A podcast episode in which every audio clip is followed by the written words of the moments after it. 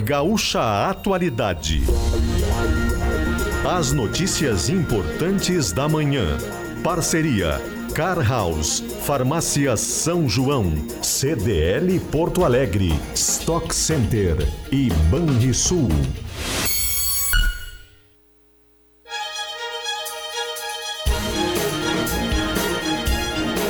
Andressa Xavier, Rosane de Oliveira e Giane Guerra.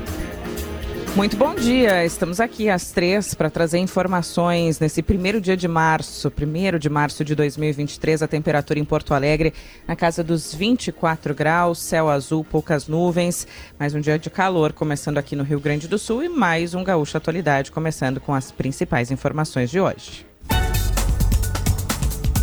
Nós vamos falar sobre o anúncio do fim da tarde passada, trazer a repercussão, trazer todos os detalhes da volta parcial de impostos federais para a gasolina e para o etanol, a reoneração. Falaremos sobre isso, falaremos também sobre o impacto da redução do valor da gasolina, que foi trazido ontem pela Petrobras.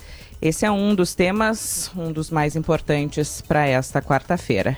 Vamos falar ainda de uma boa notícia: GZH Passo Fundo, trazendo informações diretamente do norte do Rio Grande do Sul. GZH e, claro, a Gaúcha chegando também junto e trazendo mais participação desse, dessa parte importante do Rio Grande do Sul, dessa cidade próspera aqui do nosso estado. 8 e 13, Rosane, saudade de ti, bom dia.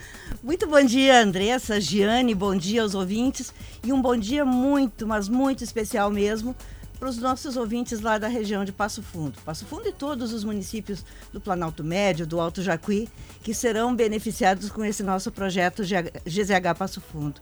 Sabe, Andressa, hoje eu não queria estar aqui no estúdio, estou aqui com a Giane, minha querida amiga, mas eu preferia hoje estar em Passo Fundo, porque eu acredito muito nesse projeto. Eu sou um pouco bairrista, né? Passo Fundo é, é, a região onde eu nasci, a grande Passo Fundo. E por isso, hoje eu gostaria de estar lá, mas nós teremos muitas oportunidades, certamente, para ir a Passo Fundo e valorizar o que acontece de bom nessa cidade tão próspera. Eu tirei uns dias de férias, meninas, e não poderia voltar das férias sem me referir a esse episódio lamentável do caso da escravidão moderna lá na região de Bento Gonçalves e principalmente hoje repudiar a fala desse vereador Fantinel lá de Caxias do Sul, que perdeu a maior oportunidade da vida dele de ficar quieto. É uma coisa, o que ele disse é um negócio nojento, abominável, criminoso e não pode ficar assim. Infelizmente, essas pessoas aproveitam os chamados 15 minutos de fama né, para aparecer e para expor a região da pior forma possível. Tenho dito desde o início: não se pode minimizar a gravidade do que aconteceu, mas também não se pode condenar uma região inteira, uma região próspera, pelo erro de alguns. Giane Guerra, bom dia. Bom dia, Andressa. Bom dia, Rosane. Bom dia, ouvintes. É, vamos falar mais um pouquinho, porque infelizmente parece que vai demorar mais do que o previsto para que esse assunto do, do trabalho ó, dos safristas que foram resgatados na Serra Gaúcha, para que esse assunto se resolva. E vai demorar mais, principalmente porque está complicado de muitos dos envolvidos admitirem com, com essência, admitirem bem a culpa, a negligência. Os discursos não estão convencendo.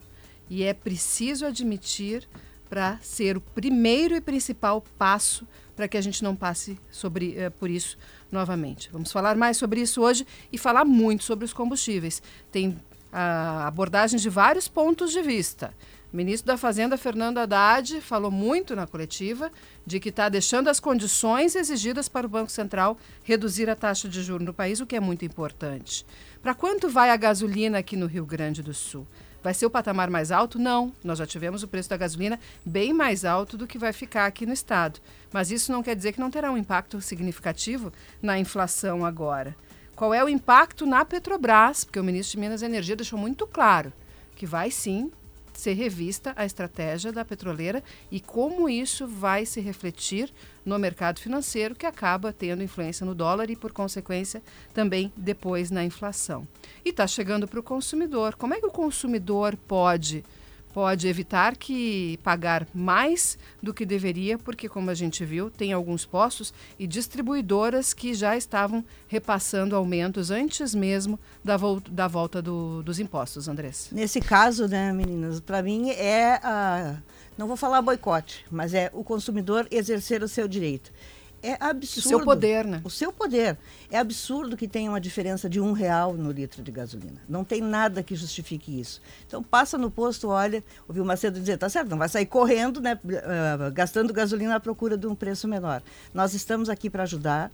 O Nota Fiscal Gaúcha tem ali os preços que são praticados. Tem o aplicativo, né, o menor preço. É, no, no, no aplicativo do Nota Fiscal Gaúcha, olha ali e vai e não se deixa enganar.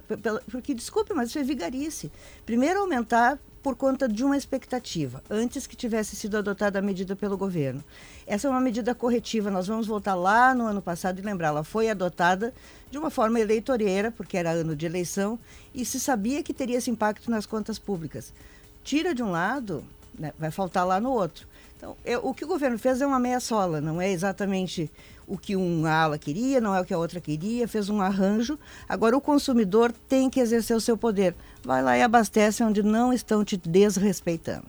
É, uh... Tem relato aqui, Giane Rosane, é, por exemplo, dois postos na Nilo Peçanha, gasolina em um deles 5,59 já.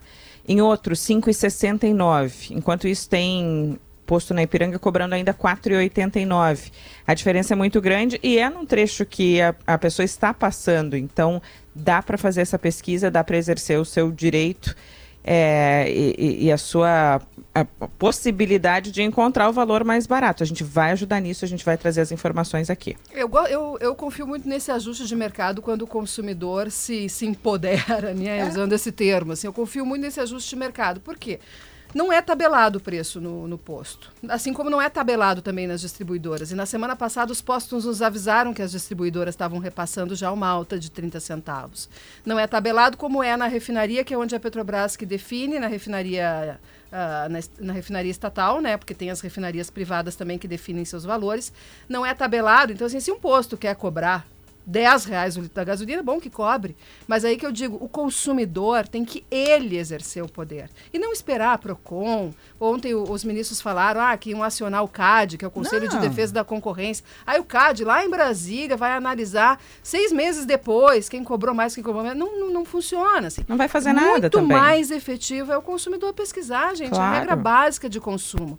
Pesquisar e optar por aquele onde está mais barato. Vai trabalhar, então assim, na ida, olha no, tre no, no trajeto uh, que faz, quais são os postos. Aí na volta opta por aquele que, tá, que viu que estava mais barato. Isso é, isso é exercer poder de consumo e, não, e assim, para as empresas não tem multa de PROCON, né, que nunca dá em nada, não tem, não tem a, a, notificação, alerta de, de, de órgão fiscalizador que seja tão eficiente quanto o consumidor optar pelo concorrente. E outra coisa importante, né? Não anda esgoelado, não anda na reserva. Porque para a gente pegar o melhor, o melhor preço, não pode estar tá correndo. Eu preciso de um posto desesperadamente, aí abasteço naquele antes que eu fique sem gasolina. Anda sempre com a reserva para passar. Opa, tá bom o preço aqui? É aqui que eu vou encher, né? É, e tem, tem, tem postos que têm estratégias de ficar em locais que o aluguel do, do, do, espaço é menor. Tem outros que colocam, que, que colocam outros serviços junto e acabam tirando a sua margem de lucro em outros serviços para usar o combustível como atrativo. Consumidor, né? Uh, fica atento. Use o teu conhecimento e estratégias que conhece também para escolher onde abastecer. 8 horas e 20 minutos, esse é o Gaúcho Atualidade, começando com as principais informações dessa manhã e com Car House, toda a linha Hilux com uma negociação incrível, é só na Car House. Farmácia São João, cuidar da sua saúde é a nossa missão. CDL Porto Alegre sempre em movimento, Stock Center, preço baixo com um toque a mais. E vem para o Banrisul que a sua conta universitária tá on.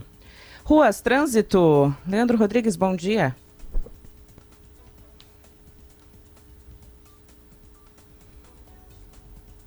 Começando não, com o trânsito, então, para dizer ah, que tem ainda lá. uma retenção forte na, é, na, na 290. É, teve um engavetamento na ponte do Jacuí e o motorista que está da 290 vindo para Porto Alegre está encontrando uma retenção ainda na altura de Eldorado. Polícia Rodoviária Federal está tratando dessa situação em função dessa informação inicial de um engavetamento, danos materiais mesmo, na ponte do Jacuí em direção a Porto Alegre. É uma hora de movimento mais intenso por ali, então por isso tem essa lentidão.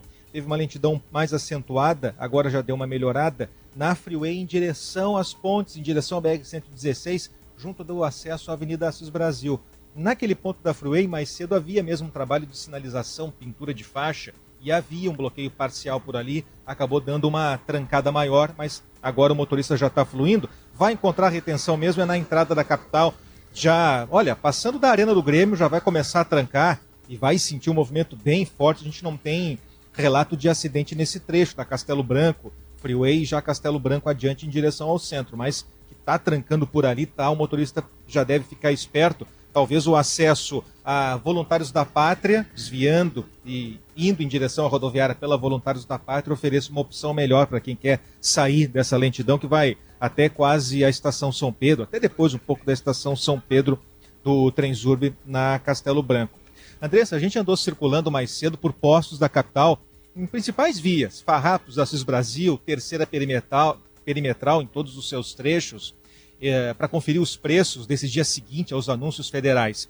O que, que a gente pode dizer para o motorista? Tá? A maioria dos postos, a maioria dos valores é, é, e aí já é com um reajuste que foi meio que colocado a partir da segunda-feira e do final de semana, está no preço entre o litro da gasolina comum entre R$ 4,99 e R$ 5,9. Esse é o preço que o motorista, se encontrar, olha, não vai encontrar muito mais barato, aí vai ter que começar a catar. É o que está rolando de R$ 4,9, R$ 4,99 a R$ 5,9.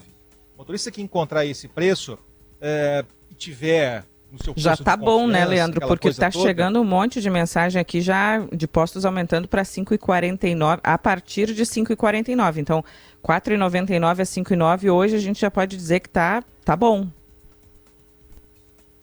Pode parar e abastecer porque a partir e, e ainda dá para encontrar muitos postos a 4,99 e 5,9, não é um aqui e lá. Por isso que a gente diz passando nessas avenidas é muito comum, R$ 4,99. E o aplicativo, se tiver o aplicativo do posto, às vezes 25 centavos, fica 4,74, 75. Então, 4,99 a 5,9, ok. A partir daí, aí atenção, porque daí já começa a entrar nesses postos com preços, por exemplo, a gente passou por esse na Carlos Gomes, 5,59.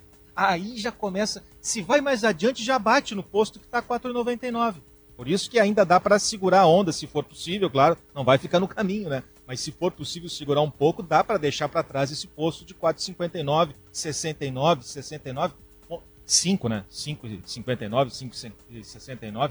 Tem um lá na Cairu, continua, 5,99. Bom, esse aí não, né? Esse aí só tá faltando gasolina na frente do posto e põe um pouquinho para depois abastecer em outro mais adiante, que é totalmente fora da realidade, 5,99. Então, essa é a realidade de hoje que o motorista vai encontrar. Entre R$ 4,99 e R$ 5,9 tá ok, é o preço que vai encontrar mais baixo, vai começar a catar. Tem, é verdade. Um posto lá na João Valig, que ainda no começo da manhã estava vendendo a R$ 4,69 a gasolina. Deixa eu ver se é isso mesmo, minhas anotações aqui. Isso, R$ 4,69 lá na João Vale. Mas aí tem que catar, é ainda aquela referência. Quem está lá perto, ótimo, já aproveita. Mas é, 4,99, 89,99 é mesmo de mais baixo que vai encontrar nessa largada de manhã de quarta-feira.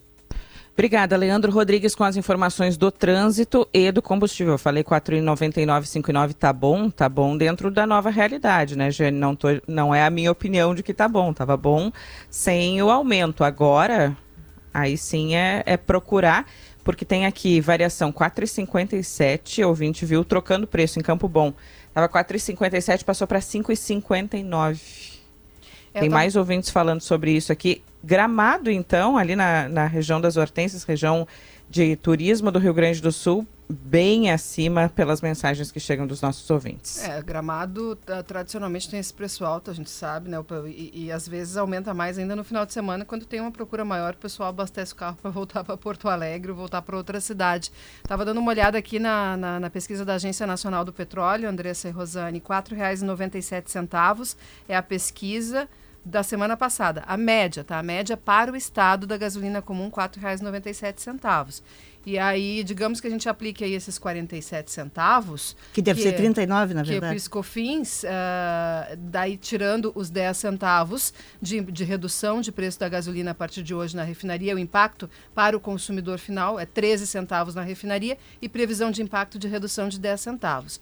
Aí, uh, aí com os 47 centavos de aumento, aí digamos 37 centavos. Vai passar dos 5 reais a média no estado. Vai passar, tá? Uh, é importante saber a média porque a gente consegue ter uma ideia de se na nossa cidade, no, no posto onde a gente abastece, está tá cobrando muito mais ou muito menos. Então, é, a média é, um, é uma informação importante na hora da pesquisa de preço. A gente já Começou pagou mais aqui, de R$ reais a média, né? Ah, é verdade. É verdade. Posto de gasolina em frente ao Fórum no Partenon, 5,76. Absurdo. A mensagem do Davi. Posto na Protásio, já 5,89, absurdo. A mensagem que o ouvinte escreve aqui também. Aos poucos está ficando difícil a fazer a pesquisa, essa que a gente falou no início do programa, né? Exercer o seu poder de encontrar porque os postos estão aumentando. Então, enquanto puder é, procurar essa diferença maior é, dentro do seu trajeto, claro, essa é a nossa dica aqui.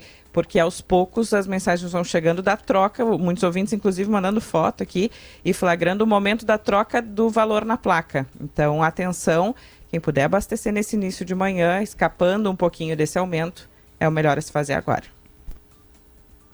8h27, já ia adiantar para 9h27. Não, 8h27 é muita tu mensagem tá te chegando. é, Andrés?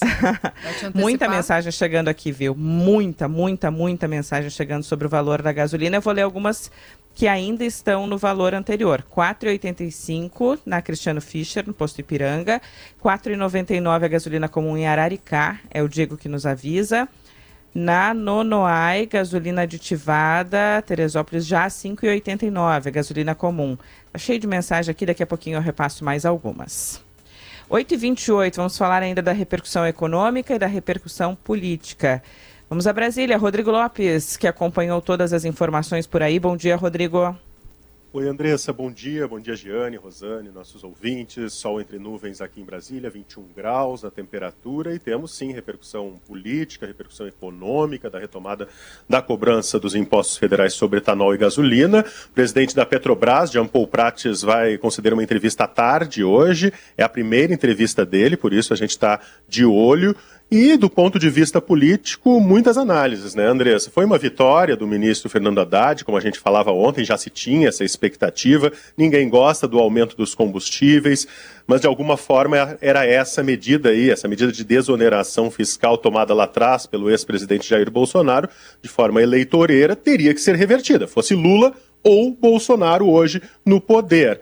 Fernando Haddad esperava que a Petrobras reduzisse o preço em ritmo ainda maior do que o anunciado. Por que, que, é uma vitória do Haddad nessa briga fraternal, digamos assim, fratricida, né, interna do PT? Porque é, a ala econômica, e Haddad lidera esta ala econômica, é, queria este movimento no caminho da responsabilidade fiscal, uma posição que era cobrada do Haddad desde lá da transição. Portanto, essa decisão foi uma demonstração de força do ministro da Fazenda no governo impediu, de certa forma, a deterioração ainda maior da credibilidade dele junto ao mercado. O que a gente tem observado nas últimas horas aqui em Brasília é que nessa disputa interna entre Haddad e algumas personalidades do PT, como a presidente Gleisi Hoffmann, é um recuo dos críticos aí. Havia o duelo interno, agora a Gleisi Hoffmann e Zeca Dirceu, por exemplo, líder do PT na Câmara, já tem dito que foi uma medida equilibrada, então, aparentemente, há um recuo das críticas, uma tentativa aí de contornar, passado esses dias tensos aqui internamente no PT. Rodrigo, eu vejo como uma vitória de Haddad no geral, assim, mas principalmente no convencimento do presidente Lula de que não podia se abrir mão, continuar se abrindo mão dessa receita. Ficou muito claro isso. A fala do, do ministro da Fazenda, Fernando Haddad, ontem na coletiva, me impressionou bastante, até porque ele foi muito criticado, exatamente por esses segmentos que, pelos quais agora ele demonstra muita preocupação. Ele conversou com o mercado. Na, na, na coletiva, ele mandou recado para o Banco Central: Ó, oh, estamos fazendo tudo que vocês estão dizendo que é importante para a economia brasileira cuidando da, das contas públicas, preservando, sem o presidente Lula abrir mão do, do, das promessas sociais que ele falou. Estamos esperando redução do juro setor produtivo. Estamos fazendo isso para reduzir o juro setor produtivo. Era essa a mensagem que ele passava na coletiva. Ou seja, Vamos falando ouvir, com todos Jânia. que criticavam ele.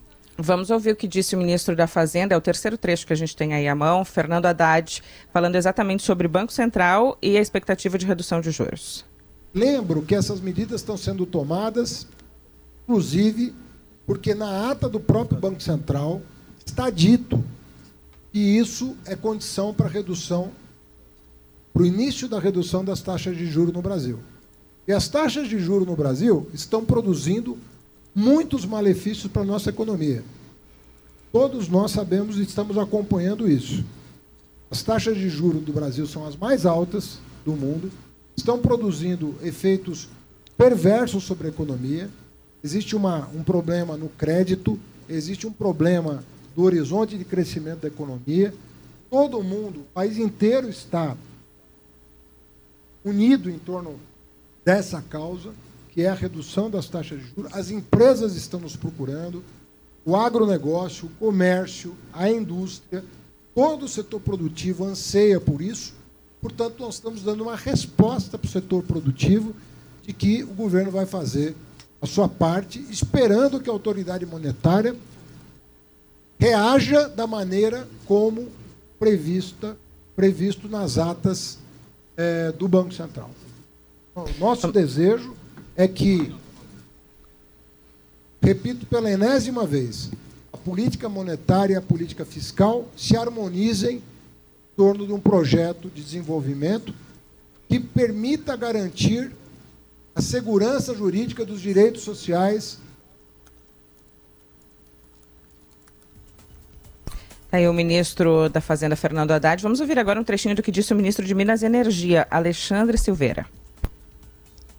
Isso é algo que o governo brasileiro, o Ministério de Minas e Energia, vai atuar de forma vigorosa e contundente. E a Petrobras, como eu disse, respeitada a sua governança, respeitada, respeitada a sua natureza jurídica, ela também tem uma função social que está prevista na Constituição e na lei das estatais. E, portanto, como o nosso governo, além da responsabilidade fiscal tão necessária à estabilização econômica nacional. Ele tem um compromisso, o presidente Lula tem um compromisso em combater as desigualdades, fome, miséria, consertar nossas estradas que estão em verdadeira petição de miséria. Então, nós precisamos que a Petrobras seja, como você mesmo disse, seja transparente na sua política de preço. É a única coisa que o governo brasileiro vai querer da Petrobras. 8h34, Rosane, a repercussão política entre os nossos ouvintes bolsonaristas, claro, a mensagem que mais chega aqui no WhatsApp é faz o L. O que Bolsonaro poderia fazer de diferente agora, é, se tivesse sido o presidente eleito, e mais Aí já entra a Giane na história. Quanto estava a gasolina antes da desoneração, que foi feita às vésperas da eleição no ano passado? Quanto estaria agora, Giane? Peço que vocês duas analisem. Enquanto a Giane pesquisa quanto estaria agora, respondo eu a tua pergunta não teria nada de muito diferente para fazer, viu, Andressa? Aquela é uma medida eleitoreira, como foi a medida do ICMS, de baixar na marra o ICMS. Quando a gente abastece, a gente gosta, claro, estou pagando menos, mas nós sempre fizemos aqui esse alerta. Isso tem um custo lá na frente. No caso do ICMS, veja quanto caíram as arrecadações nos estados e nos municípios. Falta dinheiro lá na ponta para pagar SUS, para pagar professor, enfim, para um monte de coisa nesse caso específico dos combustíveis, o que, que daria? Deixa a desoneração, tá? Me favorece, me favorece porque eu uso carro, eu uso gasolina, mas nós temos que ter políticas, primeiro, de estímulo aos biocombustíveis, esse é um ponto. Segundo, de estímulo ao transporte coletivo, mais do que qualquer outra coisa. E terceiro, né, tem que ver se essa conta fecha, porque se não fecha a conta, lá no fim, a, a dos ajustes necessários, isso também vai significar mais inflação. Vai significar que o governo tem que tomar mais dinheiro no mercado para cobrir o rombo. Déficit não é bom para ninguém. E aí, tomando mais dinheiro, é juro mais alto, inflação mais alta, tudo isso que a gente não quer. Então, é uma sinuca de bico e é claro que vai ser criticado. Ninguém está aqui aplaudindo, porque solução boa seria aquela mais simplória. Né? Ah, o governo tem que gastar menos. Sim, tem que gastar menos e tem que gastar melhor. A ministra Simone Tebet tem dito isso. O governo precisa gastar melhor. Agora, numa estrutura que nós temos em que tantas contas são vinculadas e que tantas coisas são, para usar a palavra daquele ex-ministro Rogério Magri, são imexíveis, fica difícil. E não é a conta simplória assim, ah, corta dois, três ministérios, corta dez ministérios. Não é o, o número de ministros. O problema aqui é um conjunto de contas que é histórico e que nós temos que ter esse olhar de que não existe outra. O governo não produz dinheiro, quem produz dinheiro é a sociedade. Agora, a forma como se paga as contas públicas, como se faz segurança, como se faz saúde, como se faz educação, é pelos impostos. Pois então, e para e eh, a, a, a, tal da redução da máquina pública, que eu também gostaria, né? Aí ela esbarra porque a reforma administrativa não anda, aí quando se, se trabalha a reforma hum. administrativa, a, se dizem que é assunto chato, as pessoas não se informam para pressionar, e aí tem todos os interesses envolvidos, ah, tem que reduzir a máquina pública, mas não mexe no meu. Ninguém quer mexer no seu. Ninguém mexe no meu. Reforma tributária também, né? Todo mundo é a favor, desde que não mexa no meu. E a reforma tributária, ela tem que ser uma reforma tributária estrutural que simplifique os impostos, mas alguém vai perder. Não tem um jeito que ah, todo mundo vai ganhar, não. Uma coisa que me incomoda, inclusive, quando nós temos casos de corrupção, notícias de corrupção, e aí tu vê que aí tu vê um lado passando pano, porque, na verdade, a, a, a notícia de corrupção envolve o seu. A corrupção candidato. sempre é do outro, né? A corrupção é do outro. Né? Ah, daí, quando, quando o seu é envolvido num caso de corrupção, aí, não, aí, aí enfim, não, não, não, não, não grita, não briga, e aí depois quer a tal da redução da máquina pública. Então, eu acho que assim, tá faltando o, o pessoal sofisticar um pouquinho mais, tá? Sofisticar um pouquinho mais para a gente poder discutir discutir isso de um jeito mais maduro e só, eu digo, só conhecimento para a gente conseguir pressionar. Andressa, tu me fez uma provocação sobre o preço da gasolina, né? Isso. Olha, aqui peguei aqui a, a tabela da Agência Nacional do Petróleo. Em junho do ano passado, nós atingimos o preço mais alto para o consumidor aqui no estado. Média, estado gasolina comum.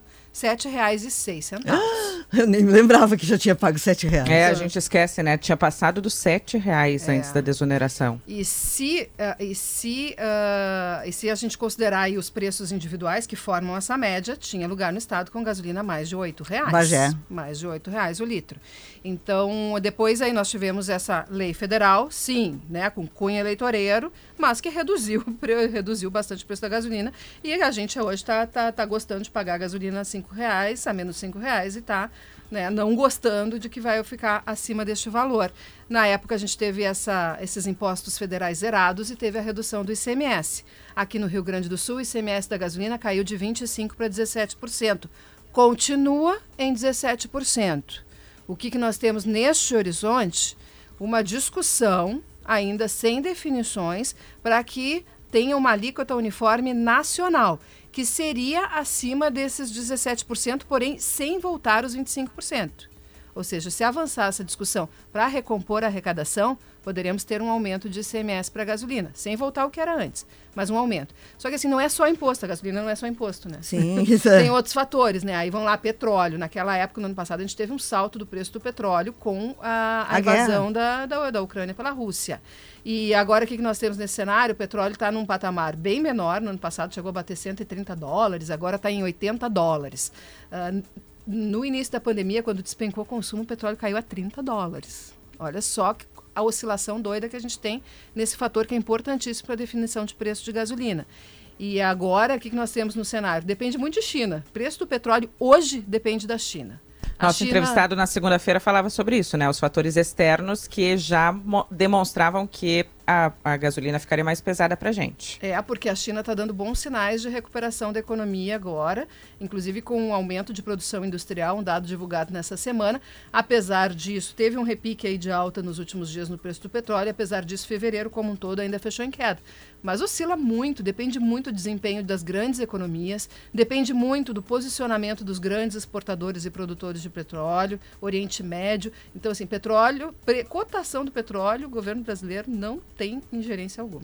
Meninas, antes da gente passar para o próximo assunto, eu preciso desabafar. Posso desabafar hum. aqui? Vai lá. O, o que faz o ministro Juscelino Filho no governo? Nós eu... falávamos ontem sobre ele, Rosane, e sobre a falta de limites, né? O governo Não. começou com Lula dizendo que ia cobrar, que ia ser diferente dessa vez. Ah, uh, -uh. Primeiro, um ministro que da, até aqui não disse a que veio, só se envolveu em rolos. Esse último, né? Primeiro, sonegou na, na sua declaração de bens que possuía cavalos de raça, que é um troço caríssimo. Segundo, usa diárias, jatinho, para ir num leilão de cavalos. O que faz o presidente Lula com um ministro inútil como esse, com esse histórico, e a cada dia vai prolongando essa agonia, passa uma ideia de leniência que me envergonha. Então eu espero que o ministro Juscelino caia fora logo, né? Que, que o presidente faça valer essa promessa de seriedade, porque isso é péssimo para a imagem do governo. O problema do governo não é nosso. Não, o problema é do governo em matéria de imagem, mas é nosso sim, que estamos aqui tendo nas comunicações uma área tão importante, um ministro com esse histórico, um ministro que usou dinheiro de emenda para asfaltar a estrada que leva lá para a fazenda dele, que tem rolo de todo tipo, e agora essa dos cavalos. Não, tá no Sabe lugar que errado. O que vai acontecer. Rosane? Ah. Nada. Eu espero o contrário, eu espero que aconteça alguma coisa, porque eu não vou largar esse assunto. Não vou mesmo, tá? Tô voltando, mas não vou largar esse assunto.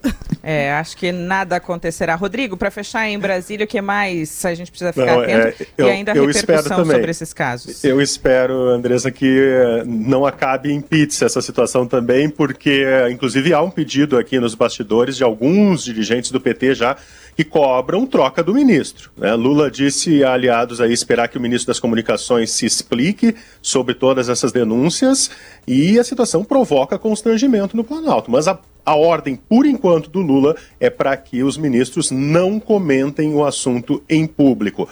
Para fechar, temos o governador Eduardo Leite, né, que está aqui na capital federal. Ele chegou ontem à noite para um encontro com Lula para pedir mais recursos para o combate à estiagem. Piratini chegou a anunciar essa reunião para seis da tarde de hoje, depois se descobriu que o presidente não teria espaço na agenda para receber Leite no dia de hoje. Mas o governador decidiu mesmo assim manter a viagem, já tinha agendado para hoje uma audiência com a diretoria da Unesco no Brasil, representada por Marlova Noleto, e o Planalto procura então uma nova data para a reunião com o governador Leite, que deve ficar até então sair esta data aqui em Brasília, provavelmente amanhã. Olha, o governo está batendo cabeça nisso, tá? Porque ele foi chamado a Brasília para essa reunião, não foi por conta própria. E ontem, tarde da noite ainda, o ministro Pimenta me confirmou que haveria a reunião. Eu até disse para ele: Não, mas que estranho, eu ouvi que teria a reunião, depois eu li que não teria mais a reunião, e aí ele foi verificar e disse: É, de fato não vai ter. Então, uh, é até desrespeitoso. Chama um governador a Brasília, depois conclui que não tem essa agenda. E para um tema importante como esse, né, Rosane? Não, é, não, teve uma comitiva no Rio Grande do Sul para falar de estiagem. O governador pediu espaço para apresentar a proposta ao presidente Lula e aí se firmou a agenda para desmarcar menos de 24 horas antes. É, não tem sentido isso. É preciso que essa agenda saia e é preciso que saiam as medidas, né? Principalmente, não é um problema de vaidade. Ah, o governador perdeu a viagem, vai lá, acha o que fazer. Agora, solução para o problema da estiagem, que é, é grave, continua grave grave e que foi prometido quando veio a comitiva dos ministros, é o que a gente precisa. Nós voltamos em seguida com mais Gaúcha Atualidade, com mais informações importantes desta manhã de quarta-feira. Já é março, primeiro de março. A temperatura em Porto Alegre, deixa eu dar uma olhadinha aqui para atualizar para os nossos ouvintes. Já estamos na casa dos 25 graus na capital gaúcha. Essa informação para Sim Rede de Postos. Precisou abastecer ou fazer aquela pausa no seu dia? Passe na Sim. E eu vou dizer mais uma temperatura do interior. 22 graus em Passo Fundo agora. Daqui a pouquinho falaremos mais sobre Passo Fundo e sobre o norte do Rio Grande do Sul. A rede de farmácias São João tem mais facilidade para suas compras. A farmácia São João tem crediário próprio. Aproveite para fazer o seu cadastro no programa São Card e parcele suas compras em até seis vezes. É muito simples, sem entrada, sem juros e com 30 dias para começar a pagar. E ainda, nas farmácias São João tem o programa de relacionamento São João Mais, que te traz muitos benefícios, sempre com ótimas ofertas. Farmácias São João, cuidar da sua saúde é nossa missão. O Sim de Água alerta. Em um leilão com a participação de apenas uma empresa, a Corsã foi arrematada pela metade do que vale. Um negócio suspeito que precisa ser investigado. Diga ao seu deputado estadual para que assine a CPI da Corsã. A Justiça e o Tribunal de Contas dizem que há indícios de irregularidades e quatro liminares impedem a venda da Corsã e a privatização da nossa água. Os deputados têm obrigação de fiscalizar os atos do governador. Quem não deve, não teme. CPI da Corsã, já. Compre no Stock Center de onde estiver e escolha receber em casa ou retirar na loja. Acesse o site estoqueonline.com.br ou baixe o app Estoque Online e confira as ofertas especiais que preparamos para você curtir com muito mais economia e diversão. Estoque Online, um toque de praticidade para a sua vida. Aqui no Stock Center seu dinheiro rende mais. Eu precisava crescer e escalar o meu negócio. O Felipe buscava ideias para impulsionar o crescimento da empresa. E você? Eu precisava administrar melhor o meu negócio. E que tal evoluir a gestão da tua empresa, assim como a Kelly? Eu precisava ter retorno financeiro. Já imaginou acelerar os lucros da tua empresa igualzinho a Vanessa? Se você também precisa de apoio e orientações para tua empresa, o Sebrae é para ti. Acesse sebraeprati.com.br e conta com a gente. O Sebrae é para ti.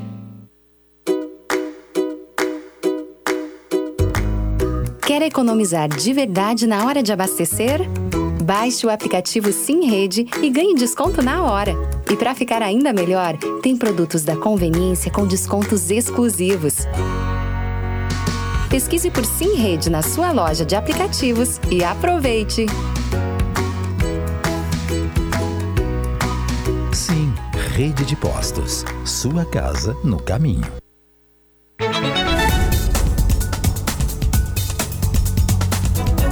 Em Rio Grande tem um posto a R$ 5,93 e outro a R$ 6,10. Aumentaram em média um real. Mensagem do nosso ouvinte lá no sul do Rio Grande do Sul. Não mandou a, a mensagem com o nome, mas fez o registro. Posto em Araricá, gasolina R$ 4,99 agora, diz o Júlio de Igrejinha. Esse preço que continua é, na média do que estávamos antes ou com uma pequena alteração em relação ao que se tem em outros. Vamos seguir falando dos temas importantes dessa manhã e um deles, Rosane.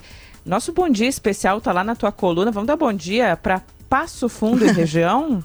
Vamos dar um bom dia, né, Lana? Eu abri hoje os, os, trabalhos já escrevendo é uma crônica de retorno, né, sobre Passo Fundo, porque eu acredito muito nesse nosso projeto GZH Passo Fundo por conhecer bem a região. Modéstia à parte, né, nasci lá, eu sou da Grande Passo Fundo. Fomos juntas, né? Nossa última ida, acho que foi a tua também, a Passo Fundo em agosto do ano passado. No, no aniversário da cidade, que foi o meu aniversário também, né? Isso. Comemoramos lá na São João um almoço, ganhei flores, foi tudo muito lindo.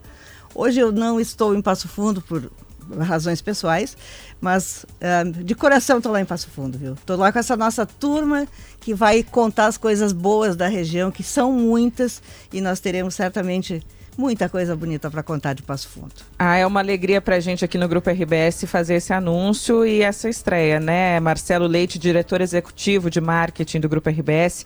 Bom dia, bem-vindo ao Atualidade. Bom dia, Andressa. Bom dia, Rosane. Bom dia, Bom dia Giane. Prazer estar com todos vocês aqui.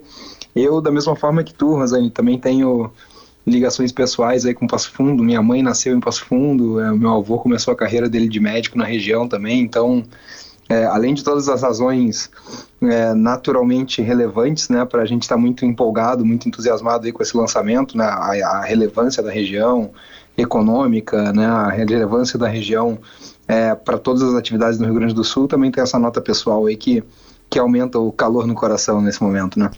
Leite, como vai funcionar a GZH Passo Fundo? Aliás, já está funcionando nas últimas semanas, mas a estreia, o oficial, a partir de hoje.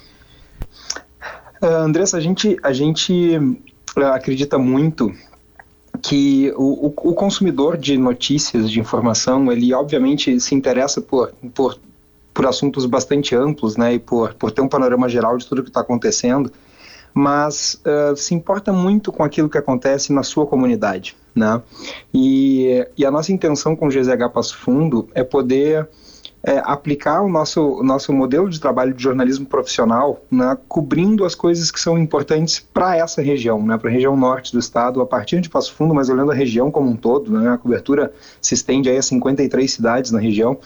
Então, a, a, a intenção é que, com a nossa equipe de redação dedicada lá, junto com a nossa equipe já existente de RBS TV é, e toda a nossa equipe integrada aqui na redação integrada em Porto Alegre, a gente cubra a região com olhando para todos os assuntos que são importantes para a região, olhando para a economia local, para a política local, para esporte, para as coisas que movem o dia a dia da cidade, né, tendo opinião local também, com o olhar da região norte sobre os assuntos importantes no Rio Grande do Sul e no Brasil, cobrindo os temas específicos de agronegócio, que são muito caros, muito importantes ao estado todo, mas mais ainda na região. Então essa é a intenção de GZH Passo Fundo, dar um olhar mais uh, granular, mais detalhado sobre as coisas que são importantes para essa região. Editor-chefe da RBS em Passo Fundo, Matheus Rodrigueiro, bom dia, bem-vindo também aqui à Rádio Gaúcha, bem-vindo à GZH. Bom dia, bom dia Andressa, bom dia Rosane, bom dia. Giane, Leite também. É um prazer a gente estar aqui direto da redação integrada de, do Grupo RBS em Passo Fundo, redação que agora conta com novos profissionais.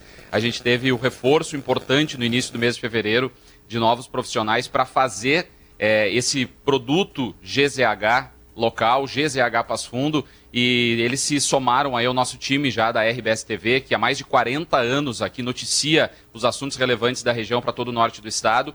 E é um prazer a gente estar tá fazendo parte desse projeto. Passo Fundo é a maior cidade do norte do Rio Grande do Sul, é uma referência. Hoje, lendo, Rosane, a tua coluna, é, muitas pessoas se identificam com certeza com isso, em vir a Passo Fundo buscar um atendimento de saúde, vir a Passo Fundo buscar a sua formação acadêmica, formação profissional também. Uma cidade que vem crescendo muito nos últimos anos e GZH chega nesse momento para potencializar tudo que tem de bom nessa região, tudo que tem de bom aqui na cidade.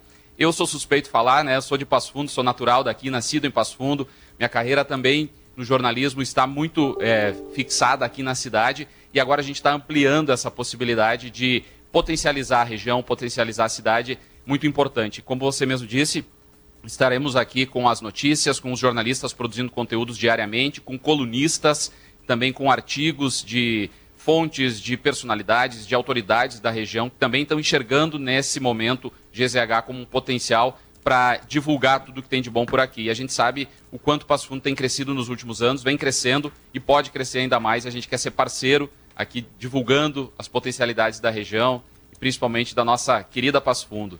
Olha, Matheus, sabe que tem uma coisa de Passo Fundo assim que me encanta muito, e eu tenho certeza de que vocês vão dar muito espaço para isso, que é o tema da educação. É um tema que a gente considera muito relevante para o futuro do Rio Grande do Sul. Uma educação inclusiva, uma educação moderna, uma educação que prepare as pessoas para esse mundo da, da nova economia. Então, tenho certeza de que esse também será um tema de grande valor da nossa pauta em GZH Passo Fundo.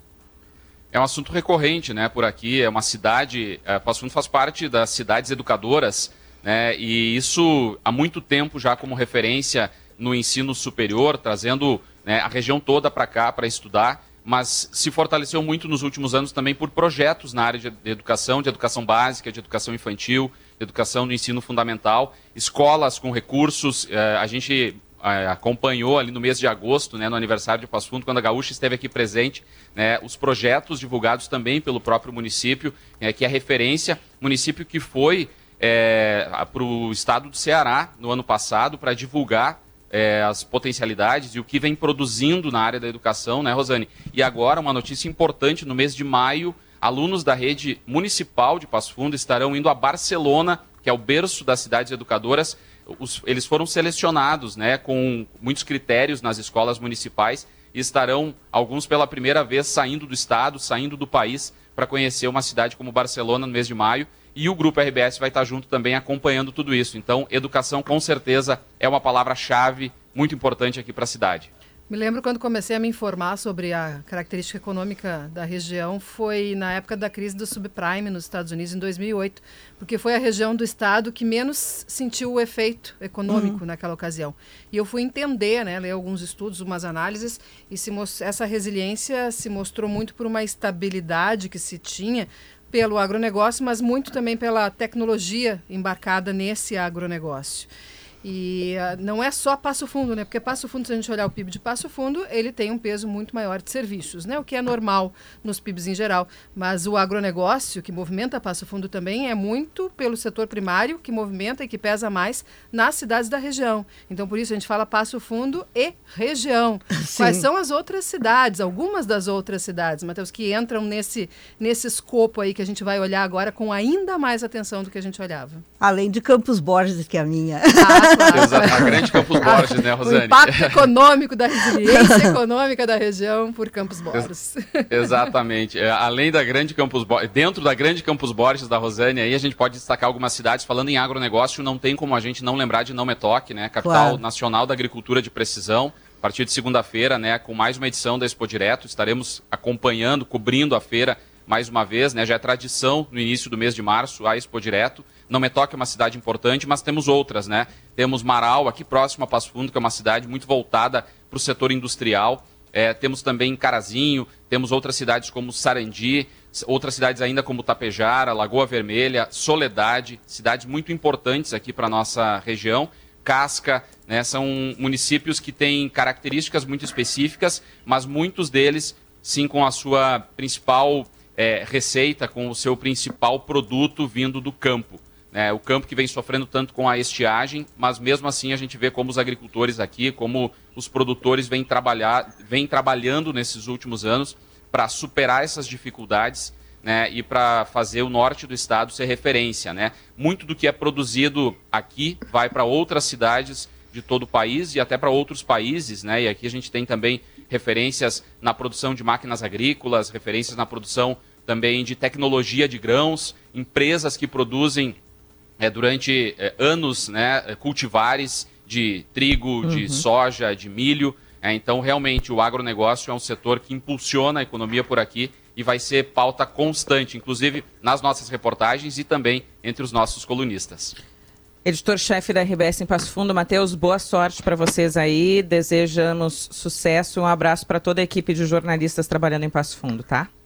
Muito obrigado, obrigado em nome de toda a redação aqui. A gente agradece também esse espaço, é uma oportunidade muito grande da gente estar divulgando para todo o Rio Grande do Sul, para o mundo todo, né, o que a gente está fazendo por aqui. E a redação está super motivada aqui nesses últimos dias, já trabalhando, produzindo e agora com nosso GZH Passo Fundo no ar. A gente vai ter muito espaço para falar de Passo Fundo. E teremos, o Henrique, eu tenho nosso ouvinte, diz aqui, ó, Rosane, sou de Passo Fundo, sempre estou ouvindo a Gaúcha pelo aplicativo de GZH, sou assinante, parabéns pelo programa. Um abraço para o Henrique também, e eu quero finalizar com o Marcelo Leite, que é o nosso diretor executivo de marketing.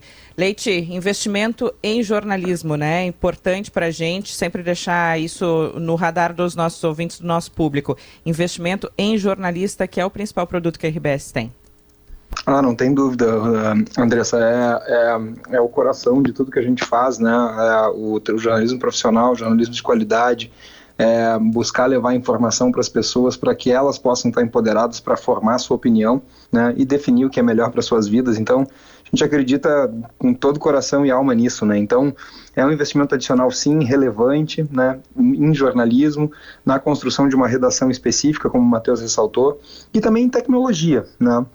Também em desenvolvimento, também em, em, em, novos ativos digitais, porque a gente acredita que estar tá conectado com todos os movimentos de tecnologia que influenciam a nossa indústria é, sem, é também um valor da RBS e uma característica que sempre trouxe a empresa até o presente e vai nos levar para o futuro com certeza. Valeu, obrigada Leite, obrigada Matheus, falando conosco lá diretamente de Passo Fundo. A tua região, a tua terra, Rosane. É, sabe, Andressa, eu me sinto bastante autorizada a defender Passo Fundo, porque tem umas brigas que eu compro há tantos anos e que eu acho que a gente vai, em GZH Passo Fundo, noticiar os resultados.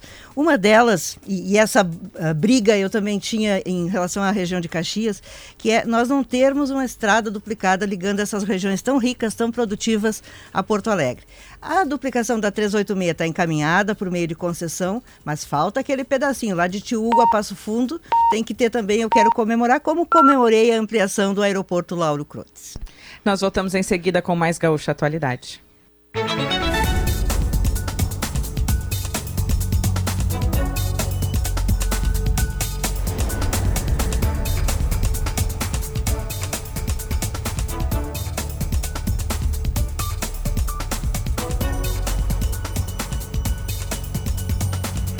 Agora são 9 horas e 5 minutos. A temperatura em Porto Alegre é na casa dos 26 graus. Essa informação da temperatura no momento. Santa Maria tem 25, aliás, tudo muito parecido aqui. Pelotas 25, Rio Grande também, Capão da Canoa, idem, Santana do Livramento também. Lá em Uruguaiana tem 27, Passo Fundo tem 22 graus nessa manhã. Toda a linha Hilux com uma negociação incrível, é só na Car House. Farmácia São João, cuidar da sua saúde é a nossa missão. CDL em Porto Alegre, sempre em movimento. Stock Center, preço baixo com um toque a mais. E vem para o Banrisul que a sua conta universitária tá on. On também, sempre com as informações do trânsito, é o Leandro Rodrigues. E aí, Leandro? Pois é, o motorista da 290 em direção a Porto Alegre está enfrentando mais lentidão. Agora tem uma ocorrência em atendimento por parte da Polícia Rodoviária Federal, segundo eles, só danos materiais, pouco depois da ponte do Jacuí, no mesmo sentido, em direção a Porto Alegre. Então o motorista que tá, já passou de Eldorado, está indo para a capital, vai começar a ver esse trânsito parar em função dessa situação que está em atendimento agora. Na entrada da capital, Castelo Branco ainda está ruim, ainda está travando a partir da Ponte Nova, especialmente. O motorista vai devagar até passar da estação São Pedro. E na entrada pela 116, segurando depois da freeway até passar e se livrar mais da estação Anchieta do Trenzurb. Ainda há avenidas com situação carregada em direção ao centro a Protásio Alves, na altura da Manuel Elisa. A gente passou em seguida por aquele trecho, ainda está bem carregada. E a Avenida Assis Brasil, bem forte, especialmente a partir do trecho da do, do, terminal Triângulo em direção ao centro ainda tem um movimento mais forte por ali. Não chega a ter nenhuma tranqueira, mas está carregado o movimento. Por enquanto, nenhuma ocorrência em atendimento por parte da IPTC. Há algumas situações que a gente está verificando para confirmar em seguida. Tá bom, obrigada, Leandro Rodrigues. 9 horas e 7 minutos. Informação para a Sindifisco RS, auditores fiscais, receita para um Rio Grande melhor. E Ambientos, 25 anos, incinerar resíduos de saúde salva o planeta. Cleocum chegando com o Hospital Mãe de Deus especializado em acolher e resolver. Mais do que a previsão do dia, Cleo, previsão para março. A gente segue com calorão no Rio Grande do Sul. Como será o mês, hein? Bom dia. Bom dia. Será quente. Ainda muito quente. Pelo menos a primeira quinzena tem temperaturas bem altas. A expectativa é que na segunda quinzena, por causa do tamanho do dia, a temperatura naturalmente vai ceder um pouco, a temperatura mínima vai cair, a temperatura máxima também, mas nada ainda que represente algum frio para a região. Então, março não dá para esperar assim temperaturas muito baixas, não. Dá para esperar a manutenção do calor e, repito, os primeiros 10, 15 dias vão continuar com temperaturas bem acima de 30 graus em grande parte das regiões aqui do estado na, me, no, na mesma proporção, na mesma medida que a gente continua com a ocorrência de falta de pancadas de chuva, ou com as pancadas de chuva típicas de verão. A gente tem para hoje, Andressa, uma nebulosidade muito forte na área de Santa Catarina. Por enquanto ela está no norte, mas ela deve descer um pouco ali para a área do meio-oeste e vai atingir o oeste também e o Planalto Sul. Daí pode atingir algumas áreas ali do, da metade norte do Rio Grande. E aí ela pode pegar principalmente a área é, de Iraí, vai pegar também Erechim, vai na direção de Lagoa, e de Lagoa ela vai para a área de Bom Jesus. Claro que nessa situação, dependendo, pode descer até Bento Gonçalves um pouco, pode chegar até Passo Fundo também alguma pancada de chuva no final da tarde, depende de quanta umidade desce de Santa Catarina. E por outro lado, também uma situação que está me chamando a atenção, a última imagem de satélite é bastante marcante, o crescimento da nebulosidade e da umidade em cima do Paraguai. Esta umidade do Paraguai, ela desce para sudeste e ela vem na direção da fronteira do Brasil com a Argentina, vai ali para o nordeste da Argentina e vai atingir a nossa região missioneira. E por causa disso, algumas pancadas de chuva chegam às missões Algumas pancadas de chuva vão dominar o Alto Uruguai também no final da tarde. Não há previsão de que essa chuva seja forte, mas a gente fica na torcida e na expectativa que o volume de chuva possa ser maior do que aquilo que está previsto. Então, tem chuva em parte do estado hoje, oeste e norte. Tem pancada de chuva amanhã nessas mesmas regiões. E aí sim, na sexta-feira é que a chuva à tarde vai atingir todo o estado do Rio Grande do Sul, inclusive Porto Alegre e tem uma expectativa de boas pancadas de chuva durante o final de semana. Sábado e domingo a gente pode ter pancadas de chuva fortes, principalmente no sábado aqui no estado. Então, as expectativas, pelo menos para os próximos 5, 6 dias, são otimistas com relação à chuva, mas também mantém as temperaturas altas por aqui, Andressa. Valeu, obrigada, Cleo Kuhn. É a previsão do tempo aqui no programa com o Hospital Mãe de Deus, especializado em acolher e resolver. A virada da hora com Duoglass, o vidro termoacústico da Lajadense Vidros. Mais temas importantes dessa manhã, a, além de Passo Fundo, o pessoal começa a fazer outras perguntas aqui, viu, Rosane? É. Quando é que vai ter GZH em Erechim? Quando é que vai ter em outras Não, mas Erechim, Erechim faz parte, né? Vai ali junto, né? Erechim faz parte e Erechim vai ter uma cobertura garantida. Pode ter certeza, Ere... pessoal de Erechim, que a gente está atento. Nossa turma lá em Passo Fundo, olha, eu estou gostando de ver, eles estão muito empolgados. É, e vem muita informação também no ar aqui na Rádio Gaúcha. Nosso ouvinte pode conferir de qualquer lugar aqui do Rio Grande do Sul, do Brasil, do mundo, a programação ao vivo, de graça, lá no aplicativo de GZH e no site GZH, mas claro, agora com mais informações também do norte do Rio Grande do Sul. 9 horas e 11 minutos. É, eu quero falar um pouquinho, Rosane, ainda sobre o, a situação de exploração ou trabalho análogo à escravidão, como se chama, o que aconteceu em Bento Gonçalves fizeste menção no início do programa ao vereador lá de Caxias do Sul. Eu não vou nem citar o nome do Melhor vereador não, de Caxias né? Porque ele deve estar tá curtindo. É isso que ele quer, né? É isso que ele quer. Quer aparecer, quer aparecer. Pendura uma melancia no pescoço, mas um cacho de uva seria melhor. Agora, a... eu só quero falar da tristeza que é ouvir o que ele disse. A gente reproduziu hoje um trecho no, no correspondente Gaúcha Resfriar Está lá em GZH também, aliás, é uma das matérias mais ouvidas das últimas horas. Eu quero registrar a tristeza de ouvir alguém que não merece o cargo que tem, que não merece os votos que teve, que não merece representar parte da população que votou nele lá em Caxias do Sul, porque eu não posso acreditar no que ele disse. Se não tivesse uma gravação, se não tivesse é, o histórico desse vereador também seria difícil de acreditar no que ele disse. A fala dele precisa ser repudiada por todo mundo. Não tem como passar pano para o que se diz. É, é, hora de admitir o erro, é hora de falar que foi errado e seguir tentando fiscalizar melhor, tentando fazer com que casos como esse não se repitam e não quer dizer assim, está acontecendo, mas está encoberto. Não, é que não se repitam. Agora, a fala foi de uma imbecilidade e eu vejo muitas pessoas falando uma fala polêmica. Não é uma fala polêmica. Não, não é uma é. fala criminosa e imbecil. Ele deveria, Andressa, ser caçado em nome da, do decoro parlamentar. Isso é o que a, a Câmara, os outros vereadores né, que se tem eh, respeito pela cidade, se tem respeito por, por eles mesmos, deveriam sim abrir um processo na comissão de ética, um processo disciplinar. Ah, o vereador é inviolável nas suas opiniões. É que tem opinião, opinião é uma coisa, é diferente. O que ele fez ele cometeu um crime, ele é racista. Olha o que ele disse do, dos baianos. E, e, mentiu também, né? Essa história dos argentinos não é assim. A Serra Gaúcha é verdade, tem muita gente de fora trabalhando corretamente, limpamente. Eu fiquei num hotel em Caxias, por exemplo, agora no final de semana.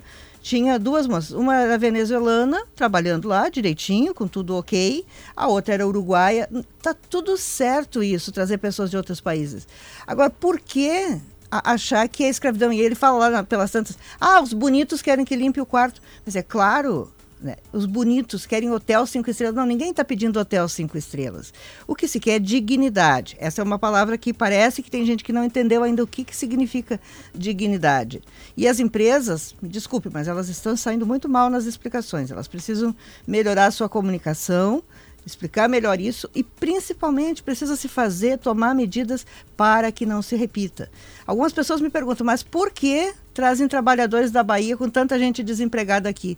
Mas trazem na enganação, promete uma coisa, é, e aqui eles não, não prometem isso, não vêm aqui circular procurar recrutar pessoas para colher Provavelmente é mais fácil manipulá-los, né? Mais fácil Mas, assim, o cara acredita assim, se tivesse, ah, o Rio Grande se tivesse rico. um bom salário e as boas condições, provavelmente teria, né? É? Não, é isso, é aí que tá. tá. Então, assim, não, uh, as, as, empresas envolvidas, uh, a prefeitura ontem na entrevista que nós enfatizamos, né, a, a, o posicionamento da prefeitura precisa melhorar. Também uh, as entidades envolvidas. Eu pegar aqui a nota, tá, falando sobre falta de mão de obra que está sendo equivocadamente atribuída, né, como motivo, né. A, a, nota do Centro de Indústria, Comércio e Serviços de Bento Gonçalves está gerando muita polêmica nas redes com razão e ela foi, ela foi apagada, né, é que que coloca como esse problema né, do, da exploração desses safristas como tendo relação com falta de mão de obra e com um sistema assistencialista, que seria, depende, né? Bolsa Não, Família não ou é. Auxílio Brasil, dependendo do governo. Mas assim, não é, gente, não é. O problema aqui é outro. né? É, é crime, é falta de caráter, né? De quem, de quem faz isso, é falta de humanidade. Não, e esse É, tem- intermediador, esse intermediador, ele é um criminoso. né? O cara vende uma coisa que não é e tem umas associações estranhas, tem muita coisa que vem a, virar à tona ainda sobre isso. E não é, o importante é isso, não é a primeira vez. Nós já tivemos Não é caso casos- isolado, Não é caso isolado, nós já tivemos não na é- colheita da batata, da maçã, do brócolis. Então, isso tudo, a, a matéria que a Kathleen Moreira vai nos falar depois vai mostrar isso. É preciso que se corte, que se tenha uma, uma solução daqui para frente também. Quem deve pague, vai ser, ter que se pagar a indenização e tudo, mas é preciso que daqui para frente se tenha uma solução. Em O que me deixa muito do, do triste. setor, né? O que me deixa triste é exatamente isso, colocar todo mundo no, no mesmo saco, porque quando sai a fala de um vereador como esse, um representante do povo, como a gente sabe que é, né? O cara tá lá no parlamento, tá falando em nome da população, é que isso sai uma manchete pro Brasil inteiro e fica parecendo que todo mundo aqui no Rio Grande do Sul é assim. Sai pro mundo inteiro. Ontem tinha reportagem em inglês, em Sim. agências internacionais, sobre a bobagem que esse. eh, eh, o crime que esse homem falou. Então, me causa uma tristeza porque coloca os produtores no mesmo saco e não é assim, a gente sabe, tu falavas, né, Rosane, foi no fim de semana, foi nas tuas férias para Bento Gonçalves, por exemplo. Não é assim para todo mundo. Aconteceu, tem mais casos no Rio Grande do Sul, mas falar dessa forma e criar manchete pelo mundo dessa forma me causa uma tristeza tremenda, viu? É, até porque dá margem para os oportunistas, né, que querem jogar tudo. Eu vejo pessoas ah, até esclarecidas dizendo, não, não tem que defender ninguém, porque tá, tá tudo contaminado. Não, olha, nós temos pequenas vinícolas sérias, médias vinícolas sérias, grandes vinícolas sérias. Nós não podemos simplesmente jogar a criança com a água do banho fora, como se diz. É corrigir os erros, é valorizar, é fazer a coisa certa daqui para frente. O trabalho da, da- colheita da uva é um trabalho degradante no mundo inteiro, um trabalho difícil. Nesta região, particularmente, é um trabalho ainda mais difícil pela geografia. São terras acidentadas, né? os peraus, como a gente diz lá no interior, né? tem que colher no peral, é difícil. Agora, aqui na, na fronteira, por exemplo, já está se adotando algumas colheitas mecanizadas, porque é terra plana, porque pode. Aí já tem também a reclamação. Ah, isso está tirando o emprego das pessoas. Tá, as máquinas tiram o emprego das pessoas. Não tem como colher uva em certas regiões aqui da, de Bento Gonçalves, Caxias, ah, Pinto Bandeira, nessa região, de forma mecanizada, porque é acidentado, é na mão, é colocar em caixa, é um trabalho realmente duro. Se a esse trabalho que é duro por natureza se acrescenta condições desumanas, escravagistas, como foi o caso desses trabalhadores resgatados, bom, aí a situação piora. E com um idiota, agora eu vou usar a palavra mesmo, esse vereador é um idiota, que, que diz uma bobagem dessas, passa a ideia de que todo mundo no Rio Grande do Sul pensa assim, e isso não é verdade, não pode ser assim. Então, por isso, a depuração tem que ser feita lá pela própria Câmara de Caxias. Repito, não teve polêmica no que ele disse, teve crime no que ele disse. 9 e 19, adiante. Kathleen Moreira tem mais informações. A gente foi atrás de números, de informações, de apuração, jornalismo profissional, para trazer os dados desses últimos três anos. O Rio Grande do Sul tem um aumento expressivo de resgates desse tipo, do trabalho análogo à escravidão. Não é caso isolado. Kathleen Moreira traz esses dados para a gente. Bom dia. Bom dia, Andressa. Bom dia a todos. Isso mesmo, não é um caso isolado, né? Desde 2021, a gente conseguiu consultar pelos dados do Ministério do Trabalho e Emprego que apontam um salto já na série histórica do Rio Grande do Sul, que reúne informações desde 2005. Para a gente ter uma ideia, né? Somente nos dois primeiros meses desse ano, nós tivemos essas duas operações que bateram a soma de todo o ano de 2022. Em 2022, eram 156 trabalhadores resgatados e era o recorde até então aqui para o Rio Grande do Sul.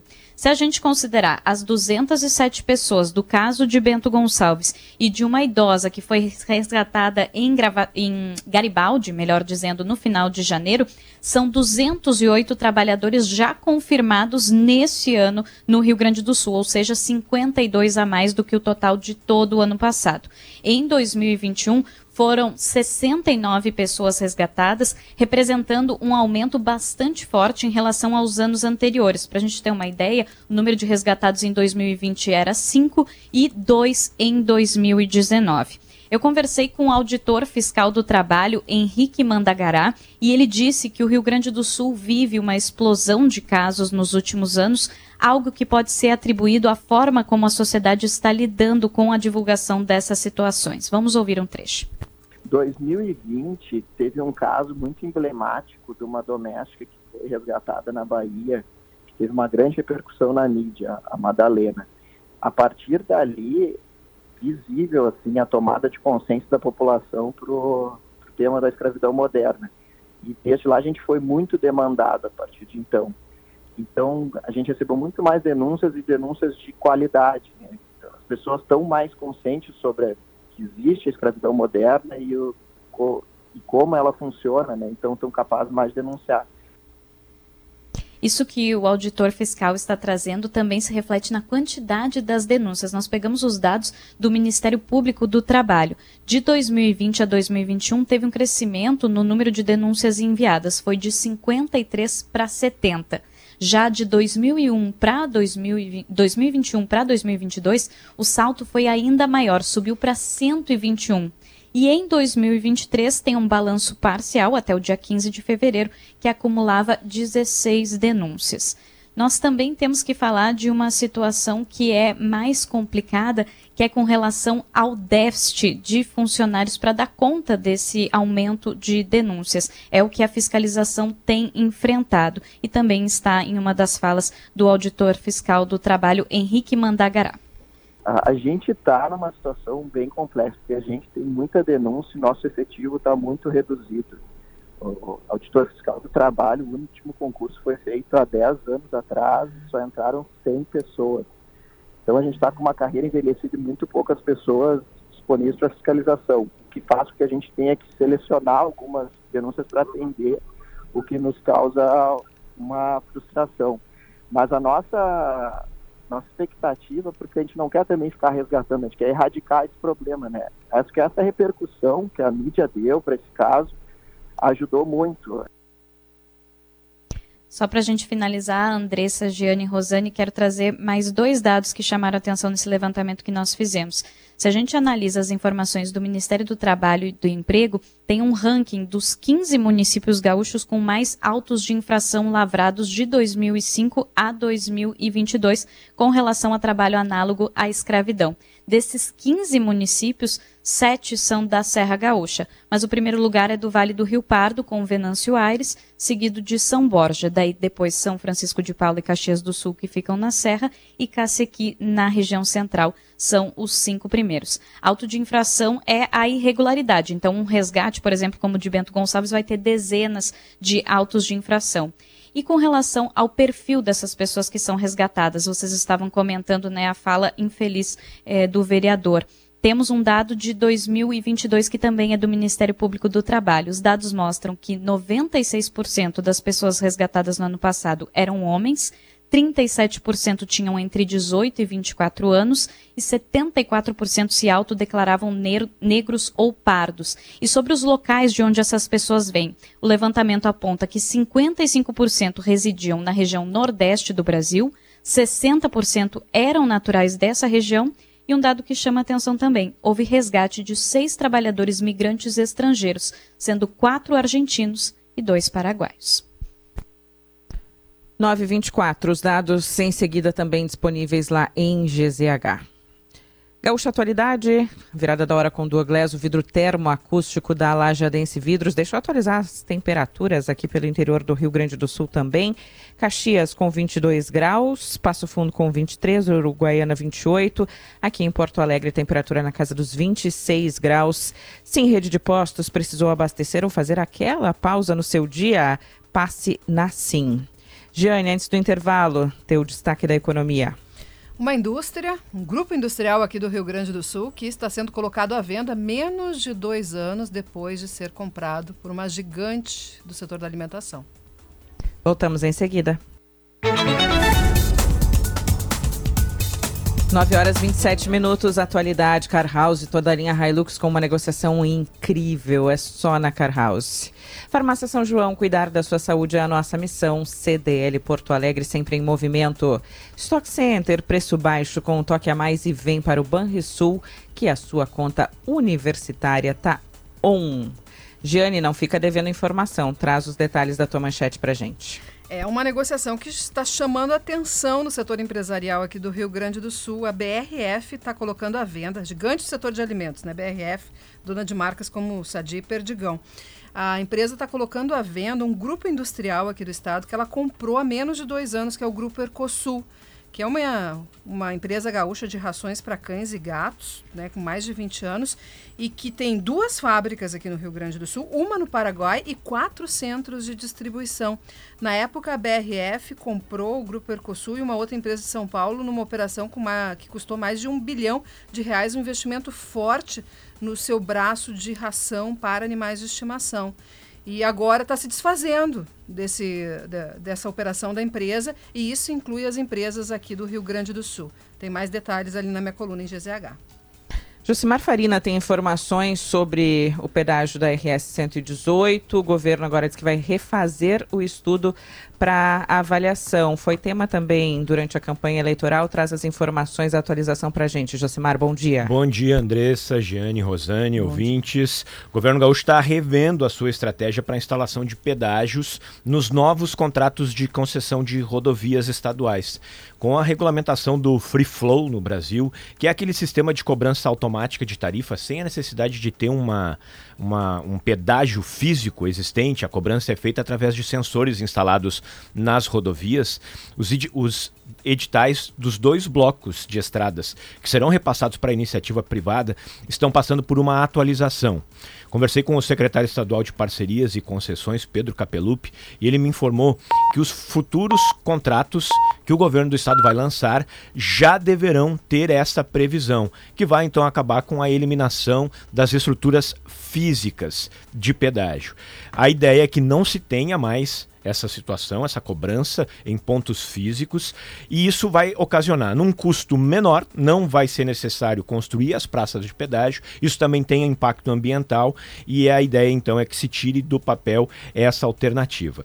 A partir dessa alteração, a possibilidade de cobrança da RE, de pedágio na RS 118 está sendo discutida, tanto que o governo já solicitou que o BNDES suspenda o estudo que projetava os cenários da RS 118 com essa cobrança.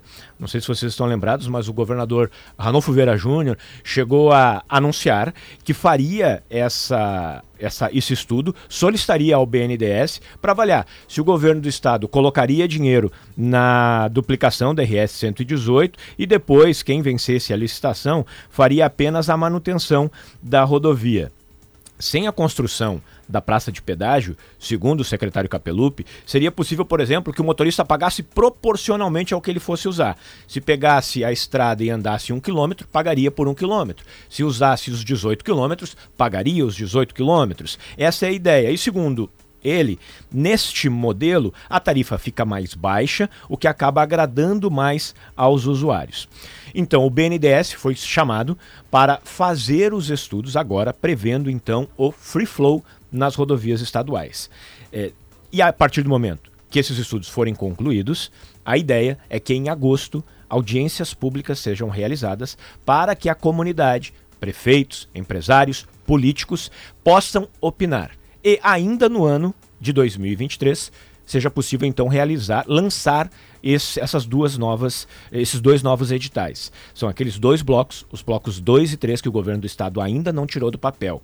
É, Perdão, eh, perdão, bloco 1 e 2, 1 e 2 que não tirou do papel. Lembrando, né, os empresários, os políticos eh, e também até aliados políticos do governo se manifestaram contrários a essa ideia.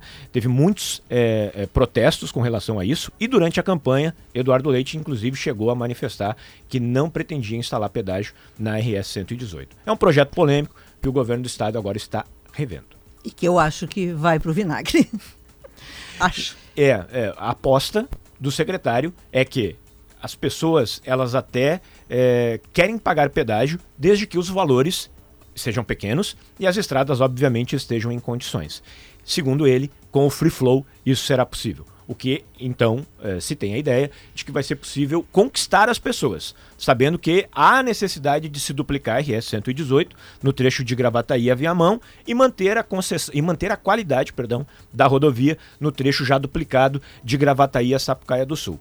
O governo precisa fazer esse investimento, porque eh, precisa entregar, manter uma rodovia em boa qualidade. E a ideia é que a iniciativa privada possa fazer esse papel. Se vai conseguir ou não convencer os empresários e os políticos, é uma oportunidade agora que a gente vai ver a partir das, das discussões que virão.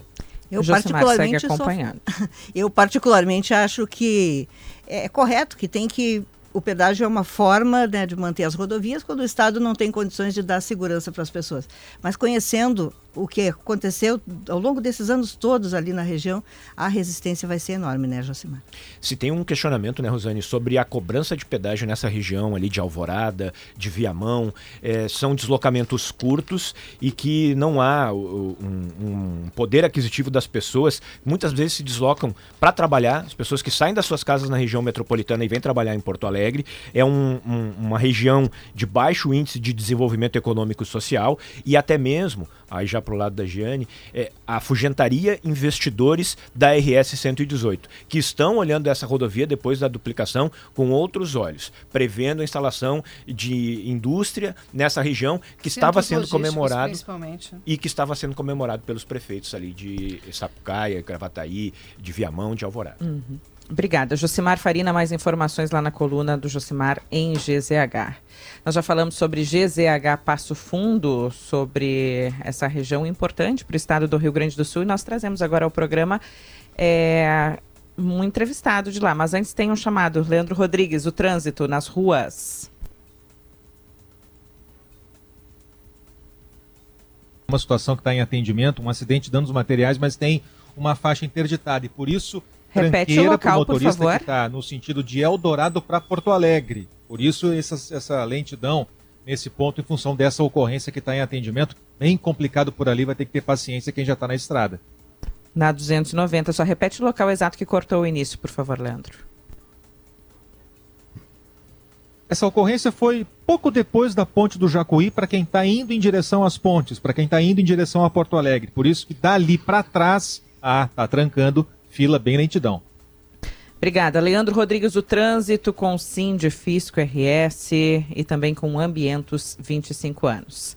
Falar um pouquinho mais de Passo Fundo, o diretor-presidente da BS Bios, Erasmo Batistella, bem-vindo mais uma vez ao Atualidade. Bom dia. Bom dia, Andrés. Bom dia, Giane, Rosane. Bom dia, Bom dia a todos os ouvintes da, da Rádio Gaúcho. Rosane, vou deixar para ti a primeira pergunta. Eu imagino que tu vai falar de educação, além de tudo que, que diz respeito a esse empresário importante do Rio Grande do Sul, Erasmo Batistella, mas sobre investimento em educação em Passo Fundo, que também passa por ele. É, eu, eu, vou deixar a educação para o fim, né, que eu considero a, a cereja do bolo, Erasmo, porque nós temos, eu me orgulho muito assim de ver o que a BS Bios fez em, em Passo Fundo, e eu digo sempre assim, nós temos uma grande multinacional aqui na nossa região e a gente precisa mostrar para os nossos ouvintes. O senhor tem investido e investido muito, não só no Rio Grande do Sul, mas fora do Brasil, nesse que é um, um dos temas do século XXI, né, o biocombustíveis. Então, quero começar hoje falando, depois nós vamos falar de educação, mas por enquanto eu quero falar de investimentos. Como é que estão os, os, seus investimentos e quais são os próximos a serem anunciados para esse setor tão importante da economia. Rosane, obrigado, obrigado pela deferência. A gente tem trabalhado, BS Bios completa esse ano, em 15 de março, 18 anos. Ela foi fundada com o objetivo de produção de biodiesel e agora, nos últimos anos, a gente tem trabalhado para fazer dela uma empresa de biocombustíveis. Nós, felizmente, com muito trabalho e com muito respeito às outras companhias, conseguimos assumir a liderança do mercado brasileiro já há alguns anos então, para nós é importante essa marca, porque o mercado brasileiro é muito importante, é um mercado grande de biocombustível. Nós, no ano passado, fizemos uma expansão na nossa primeira unidade na Europa, na Suíça. Isso para a gente foi muito importante, porque estão aprendendo a, a, como trabalhar naquele mercado e vendo as oportunidades que tem lá. E esse ano fizemos uma expansão na produção também industrial no Paraguai, já eh, processando soja e produzindo biodiesel. Além disso, obviamente, a gente tem os projetos que já foram anunciados, que estamos trabalhando muito forte. Para o Rio Grande do Sul, para Passo Fundo, região norte, é a instalação da primeira unidade, ou de uma grande unidade de produção de etanol. A gente já eh, trabalhou muito na parte de engenharia, eh, conseguimos é, é, coletar todas as informações, já entramos com o pedido de licença ambiental e agora temos nos próximos meses aí decisões importantes como rota tecnológica. E no Paraguai estamos trabalhando no projeto Omega Green, também finalizamos todas as ações locais, é, mas estamos agora na, na última fase de construção da engenharia financeira para começar aquela obra, que é uma obra grande para a produção de diesel verde e de bioquerosene para aviação.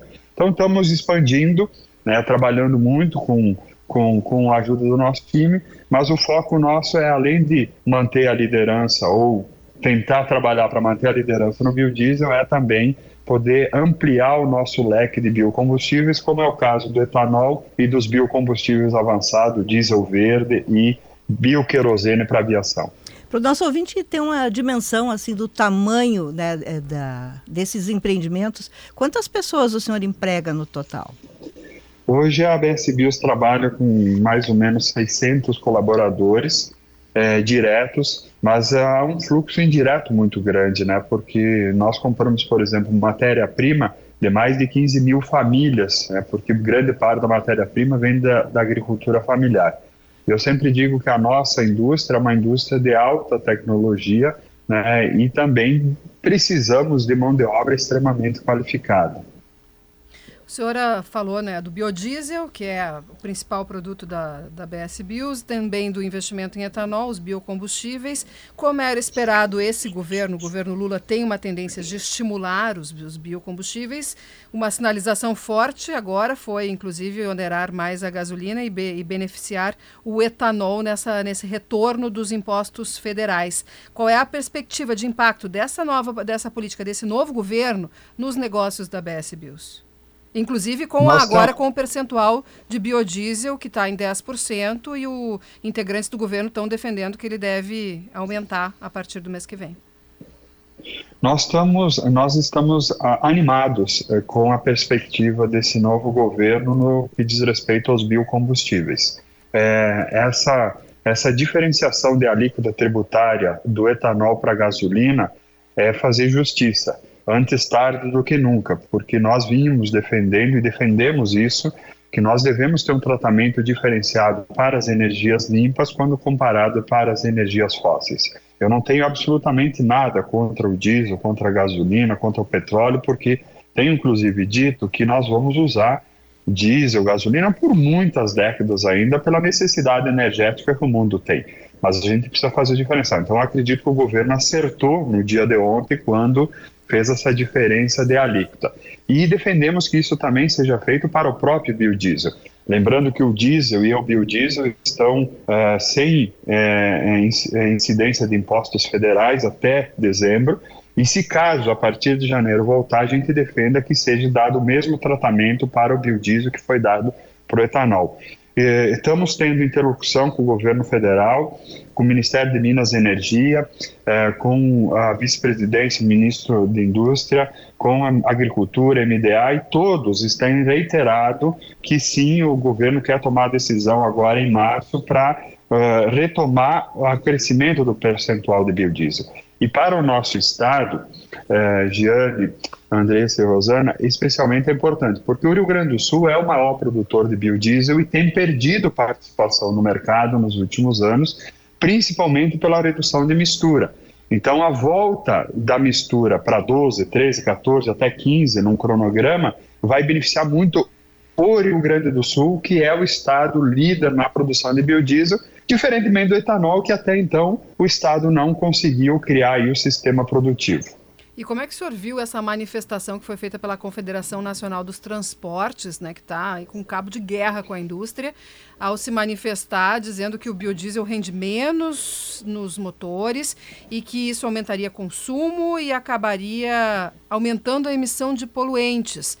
Que claramente a confederação aí buscou o apelo ambiental, que é o que tem se falado muito no momento, para criticar o aumento da mistura de biodiesel no diesel. Eu particularmente acho que foi uma declaração semelhante a um, um, um piloto de avião com a bússola quebrada, né? Porque no mundo todo nós estamos vendo exemplos claros. Eu tive agora em janeiro numa conferência americana de biocombustível e lá os Estados Unidos já está adicionando 20% de biodiesel, já estão usando bioquerosene para aviação, já estão utilizando o HVO, que é o diesel verde. Então, os Estados Unidos, eu imagino que tem estudos bem bem aprofundados sobre isso. Eu, pude observar um estudo divulgado que a Associação Americana pegou a cidade de Washington e mostrou que é, nas partes de cidade onde não se usa mais diesel fóssil, se usa biocombustível, a perspectiva de aumento de vida é de cinco anos comparado onde se usa diesel pela questão da poluição, né? Por exemplo, Indonésia, no mês de fevereiro agora, a Indonésia é um grande produtor de óleo de palma, passou a utilizar é, B35, ou seja, 35% de mistura de biodiesel. Eu tendo a acreditar que a, a CNT se equivocou nessa nota, e eu espero que ela, o mais rápido possível, possa rever essa nota. Aqui no Brasil, nós já tivemos os testes homologados, liderados pelo governo federal, durante uh, a presidência do governo Temer, eh, onde foram feitos testes para B15, eh, que foram todos é, é, sempre supervisionado pela ANP, Agência Nacional de Petróleo e Biocombustível, e eu imagino que na ANP tenhamos técnicos extremamente qualificados que levaram toda essa em consideração. Nós, do setor produtivo, temos pedido, inclusive, para a ANP que possa ainda mais melhorar a qualidade do biodiesel. Uma coisa importante para o ouvinte que está nos ouvindo agora, o biodiesel brasileiro, ele tem uma qualidade superior ao biodiesel europeu e americano. Nós da BS Bios temos feito exportações recorrentes de biodiesel para a Europa e estamos muito felizes porque nessa semana saiu o primeiro navio de biodiesel do Brasil indo para os Estados Unidos, produzido em Passo Fundo, com certificação americana. Então mostra a qualidade do produto que nós temos no Brasil. Acho que a CNT se equivocou e o que nós do setor produtivo e o próprio governo está esperando é uma uma nota de se reposicionar e efetivamente a CNT tem que ter um compromisso muito grande com a descarbonização, né? Porque eu vejo, converso com alguns empresários do setor de transporte e vejo como eles estão preocupados com a transição energética, né? Que biocombustível vai usar? Vai ser o, o caminhão elétrico? Vai ser o caminhão a hidrogênio? Ou seja, nós estamos aí é, à porta de uma revolução no setor de transporte e precisamos estar alinhados. Erasmo, para a gente encerrar, eu queria falar de educação, que esse tema me fascina muito e Passo Fundo é uma referência em educação. Nós estamos hoje saudando, de certa forma, o nascimento de GZH Passo Fundo e o senhor foi protagonista de uma história que me encanta muito, que é o fato de ter o grupo ECB ter comprado o Instituto Educacional de Passo Fundo, uma escola muito tradicional, não para construir um edifício atrás do prédio e preservar a fachada, mas para preservar a história de educação que tem. É, uh, fale um pouquinho desse projeto para a gente encerrar e para dar aos nossos ouvintes que não conhecem a região de Passo Fundo uma dimensão do que significa para vocês que lidam com uma área completamente diferente ter feito essa aposta na educação. Bom, primeiro quero dizer que estou muito feliz de estar conversando com vocês hoje e feliz por, G, por, Z, por GZH Passo Fundo estar tá, tá entrando, está é, estreando, digamos assim. Eu acho que é muito importante para a nossa região. Passo Fundo tem crescido muito, é uma cidade que tem se destacado é, e uma cidade que tem uma qualidade de vida excelente. Quando nós fizemos esse investimento na educação, Rosane, isso está muito em linha com a nossa forma de trabalho, né? Você pega, por exemplo, o trabalho da própria BS Bios. Nós temos um compromisso muito grande social, temos um compromisso ambiental. Nós todo ano divulgamos o relatório de sustentabilidade, temos um compromisso de é, carbono neutro em 2030, enfim. é, o que alguns dizem que essa questão da, da política ESG ela só é uma política, no nosso caso a gente efetivamente está praticando. E educação, é, na minha opinião, é a única forma de nós melhorarmos o nosso, a nossa cidade, o nosso estado e o nosso país. E quando teve a oportunidade, eu confesso para você que no primeiro momento fiquei muito pensativo, mas a, a, essa escola tem uma história muito linda para Passo Fundo e toda a região norte do estado. Ela completou 103 anos, é a escola particular mais antiga. É, grande parte da família da minha esposa passou por essa escola é, então tem um carinho familiar muito grande também. Eu não nasci em Passo Fundo, hoje sou cidadão passo-fundense lá pelo, pelo reconhecimento que tive e tenho muito orgulho disso, mas me identifiquei com a causa e nós fizemos essa aquisição e fizemos uma melhoria muito grande na escola. E a coisa mais feliz que tem é dizer que do ano passado para esse ano, mesmo com com a obra assim muito com um tempo muito curto, nós triplicamos o número de alunos praticamente. Então isso mostra o quanto essa escola é importante e quanto ela milhares e milhares de lideranças que, que lá passaram. E o que nós vamos fazer com ela é como você bem mencionou, nós não vamos construir um prédio atrás uh, do prédio histórico que tem lá. Esse ano nós ainda vamos recuperar o prédio Texas, que é um prédio de 102 anos, acho que é um dos prédios mais antigos da, da, da cidade e, e, o ano que vem a gente vai implementar já o ensino médio. Queremos ter uma escola de referência bilíngue, mas antes ensinando o português para as nossas crianças, porque nós somos brasileiros, mas depois que a gente possa trazer aí também a questão do bilíngue, que é super importante nesse mundo globalizado. Né? E também vamos fazer um ênfase aí à língua italiana, porque é por causa da, da origem e essa colonização italiana que ajudou muito a desenvolver a região norte do estado. Então é um projeto de educação que está linkado ao ODS número 4 da ONU, que trabalha muito com essa pauta do, do ISG, então está muito ligado aí com a nossa forma de pensar e de agir nos negócios. Erasmo Batistella, diretor-presidente da BS Bios, muito obrigada por nos atender nessa manhã. Bom dia e bom trabalho. Obrigado e mais uma vez parabéns aí pela estreia do GZH em Passo Fundo. Muito obrigada. 949, conheça o consórcio Toyota na Car House. Uma nova forma de você adquirir o seu Toyota com prazos de até 84 meses, sem juros e com cashback no faturamento. A vacina mais completa da gripe está na rede de farmácia São João, a 50 reais. Outra de Passo Fundo aqui conosco. Reserve a vacina na loja mais próxima e proteja você e sua família. Aliás, um negócio a São João. A gente estava falando da nossa visita, né, Rosane, lá em agosto. Que Sim. beleza! A gente visitou o centro de distribuição. Está saindo um maior ainda aqui na região metropolitana. Em breve, viu? Sabe que é difícil entrar na minha cabeça um maior do que aquele de Passo Fundo. Eu tenho aquela referência lá, mas eu sei que é maior e muito moderno, né? Extremamente moderno, é uma coisa de primeiríssimo mundo. Eu estou bem curiosa por essa inauguração aqui e junto, junto com o centro de distribuição, vem aí a número mil, né? Ah, tá chegando a número mil. Farmácia São João, aqui no Rio Grande do Sul, Santa Catarina e Paraná, ampliando o centro de distribuição aqui para a região metropolitana, mas, claro, mantendo as operações lá no berço da São João, em Passo Fundo, onde agora também tem GZH. CDL Porto Alegre, sempre em movimento. Acesse nosso site cdlpoa.com.br e saiba como gerar mais resultados para o seu negócio. E vem para o Banrisul, sua conta universitária está on. Abertura 100% digital, tarifa zero e cashback de até 60 reais. Nós já voltamos.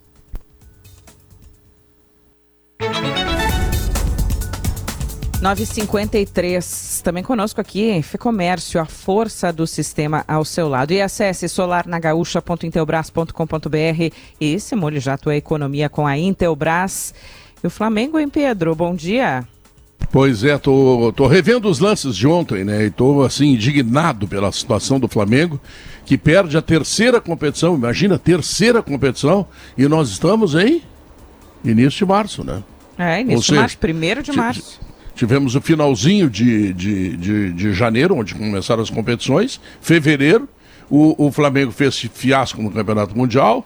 Depois foi na Recopa Brasileira, perdeu para o Palmeiras, o que é absolutamente normal. E agora perde pro Independente del Vale, que convenhamos, não é normal também, por todos os investimentos do Flamengo, por tudo aquilo que o Flamengo faz. Mas enfim, o que é que eu vou fazer? Deixa eu te dizer, Andressa, uh, vocês vão lá na inauguração da, do CD da Farmácia São João, ali em Gravataí? Eu sei que tu também vai, né? É, sim, eu vou cantar, né? Hum. Ah, vai cantar também? É, claro. Ah, eu já cantei no CD lá em Passo Fundo. É óbvio que a minha presença é fundamental. Então eu quero dizer que vocês terão o privilégio de me ver cantar, certo? Seremos tá coadjuvantes, então. Não, nós vamos é. na plateia, mas seu Pedro Brair teve coragem. Ele é corajoso, ele, ele é, corajoso. corajoso. Ele é corajoso. tá. Mas deixa eu dizer mais para você, já que eu falei em cantar, hoje tem Grêmio e Campinense, não é isso?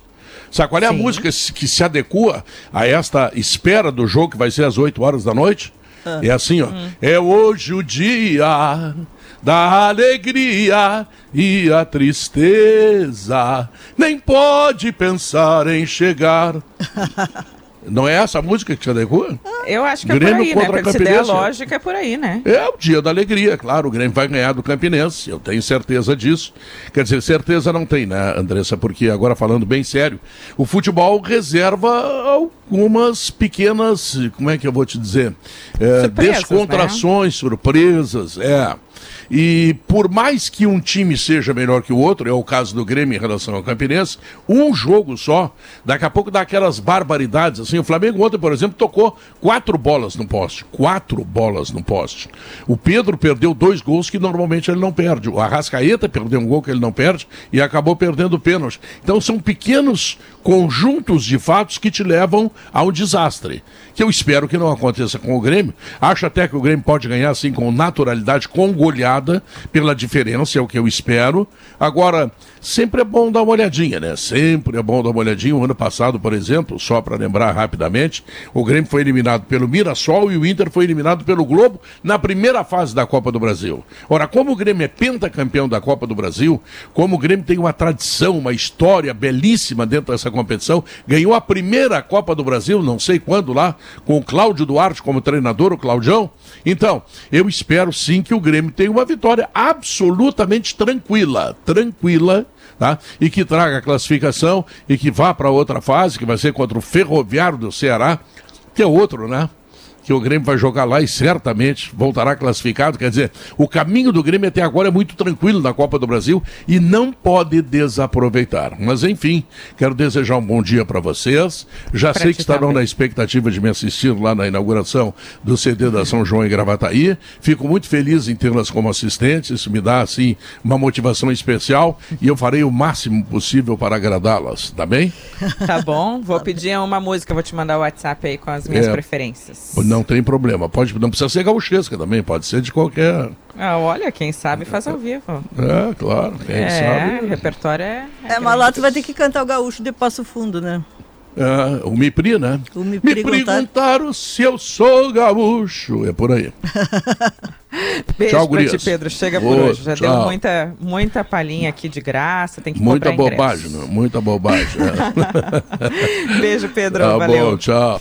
Pedro Ernesto Denardim, narrador e também cantor, né?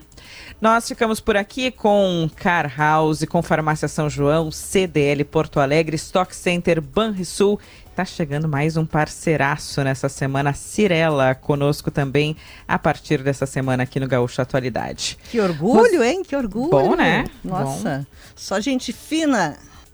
Rosane, ah, até amanhã. Até amanhã, um bom dia a todos, uma boa semana. Ah, a semana começou ontem, mas para mim está começando hoje. Voltando das férias, pessoal feliz com a tua volta, viu? Obrigada, obrigada, pessoal. Beijo para todo mundo. Pessoal, Giane, até nós, amanhã. né, Andressa? Hum, é, claro, nós as primeiras as aqui, primeiras. mas muitas mensagens no WhatsApp hoje aqui, saudando a, a volta da Rosane, o retorno desses 10 dias de férias. Até amanhã, Giane. Até amanhã, Andressa, Rosane e ouvintes. Nós te esperamos aqui amanhã às 8h10.